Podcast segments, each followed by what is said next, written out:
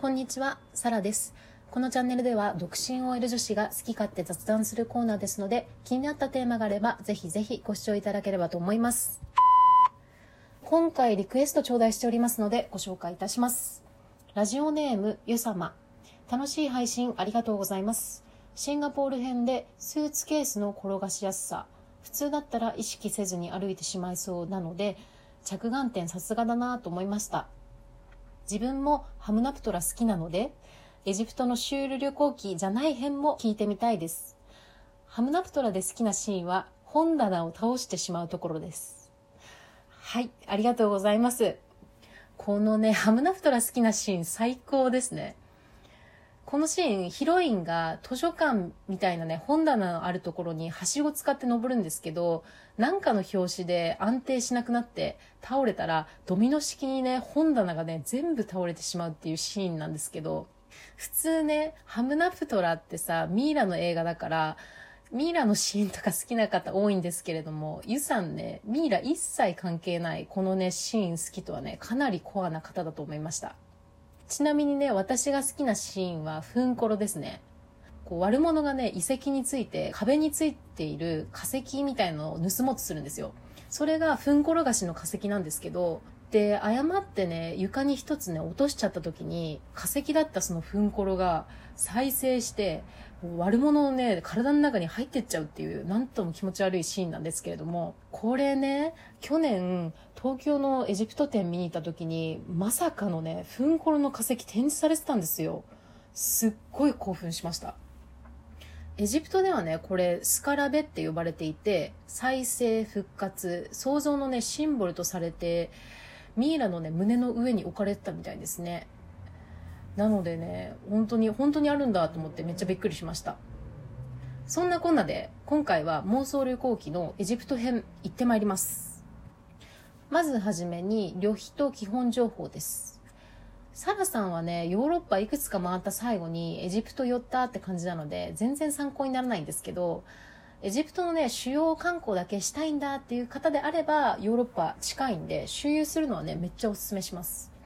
もしくは、成田から直行便もあるので、エジプトだけを存分に満喫したいって方は、8日間プランが主流っぽいですね。費用はね、30万ぐらいからちなみに今私が見てるプランはクルーズ船で宿泊もできるみたいですね。エジプトってかなり広いから各こう遺跡との距離が結構遠いんですよ。なので一生に一回行こうかなって思ってる人はエジプトだけで攻めた方がいろんなところ見れるし満喫できますね。で、移動手段なんですけれどもツアーだったら別ですが、ウーバーがね、あるので、そればっかりね、サラさんは使ってましたね。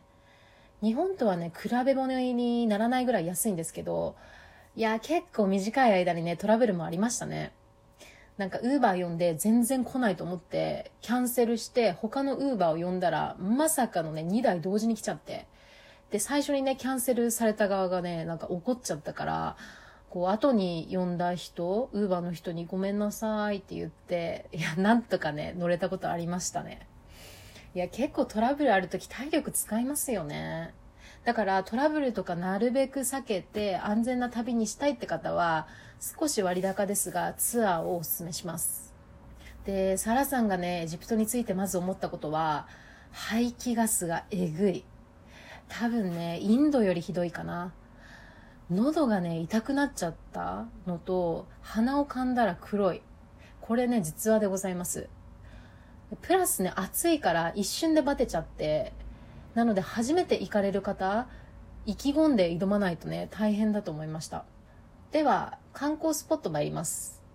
ピラミッドね、もちろんなんですけれども、絶対にね、これだけは行ってほしいって思うのは、ツタンカーメンでございます。うん、自分がね、あの、エジプト好きなのもあるけど、美術館とか博物館で見た中で一番感動しましたね。この黄金のね、マスクがあるのは、あの、エジプト考古学博物館で、ツタンカーメン以外にも実際のミイラですとか、棺だとかたくさん展示されてたんですけど、そのね、展示物のね、何体かが移転するってことで、当時ね、ビニールが結構かかってて、ちょっと残念でしたね。で当時ねツタンカーメンはまだそこにあってお部屋みたいなところにいるんですけどその中撮影禁止なので厳重にね警備されてますであの結構さ黄金のマスクがフォーカスされるじゃないですか。でも個人的にはあのツタンカーメンのね棺もすごくって。マトリョーシカみたいに3つの棺に覆われてたみたいで。外から金箔のね木製棺が二重に覆われてで最後に純金の棺。そしてそれを開けると黄金のマスクがついていたって感じだったみたいですよ。どんだけ神秘的な存在だったんでしょうっていうぐらい、まあこんなね、安易な表現では収まりきらないぐらい感動しましたね。そしてその棺のね、色使い、鮮やかさ、デザインとか3500年前にあったとは思えないぐらい鮮明にね、展示されていて、これはね、ぜひ見てほしい。で、次はね、ちょっとトントンでいきますね。アブシンベル神殿。これ4体のね、太陽神がね、座ってる遺跡のあるの世界遺産ですね。なんか映像とかで見た方も多いと思います。ここね、内部一切撮影禁止なので、私行けなかったんですけど、ぜひ行ってみたいと思いました。そしてガーマムハンマド・アリっていうモスクですね。内部のね、天井に巨大なシャンデリアとか、ステンドグラスとかって、ランプはね、1年の日数と同じ365個あるみたいですね。で、ここの入場料も330円と良心的で、いや、写真見る限りね、すごい神秘的ですね。最後に、ハーンハリーリっていうお土産屋さんですね。ここは私も実際行きました。迷路みたいにね、入り組んでて、私たちもね、出口わからないままね、途中で退散しちゃいましたね。香水瓶のコーナーなんかは、結構ね、きらびやかなんですけれども、日用品もね、全然売ってて、ちなみにね、ここめっちゃキャッチが来ますから気をつけてください。続きまして、お食事なんですけれども、いやー、実はね、サラさん、行った時ね、家族全員バテちゃって、まさかのピザしかね、食べれなかったっていう、現在大いに反省しております。で、有名なところだと、コシャリかな。これが米、パスタ、豆を混ぜたものにトマトソースをかけたもの。ね、なんか聞いた感じね、すごい想像のできる味しそうなんですけれども、アボウタレックってところがね、コシャリ専門店みたいで、ここ評価高いですね。あと私が気になったのは、ババガヌークっていうナスとゴマのペーストの和え物。これをね、ピタパンにディップして食べるとね、美味しいらしいですね。デザートに関してはね、激甘だから気をつけろってみんな書いてますね。ちなみにね、インドのね、スイーツも激甘で、これは食べたんですけど、多分暑い地域糖分もね、必要なんですかね。完全にね、砂糖甘いって感じで、いや、一回挑戦していただきたいと思いました。最後にスーパー事情でございます。私が行きたいのは、スターズセンターっていう大型ショッピングセンターですね。ここ、ショップやレストランもあって、お土産のね、値段交渉とか多分できないんですけど、バテることなくね、室内でゆっくり見れるからいいと思います。好き嫌いね、これ分かれるかもしれないんですけど、アロマオイル？エジプト人ってさ、結構香水つける人多いみたいで、いろんなね、香りがあって、自分に合う香りをね、探すのって楽しそうですよね。で、あんまり、まあ、匂いが苦手とかさ、気になる匂いがないって方は、香水瓶もね、可愛いデザインたくさん売ってたのでおすすめです。あとは、エジプトコットン世界最大コットンって言われるぐらい上質らしいですね。でもこれを買うんだったらスーパーじゃなくてさっき言ったハンハリヒリ行った方が値段交渉もできるし旅のね思い出にもなりますね。ってことでね今回神殿ね全然紹介できてなかったんですよ。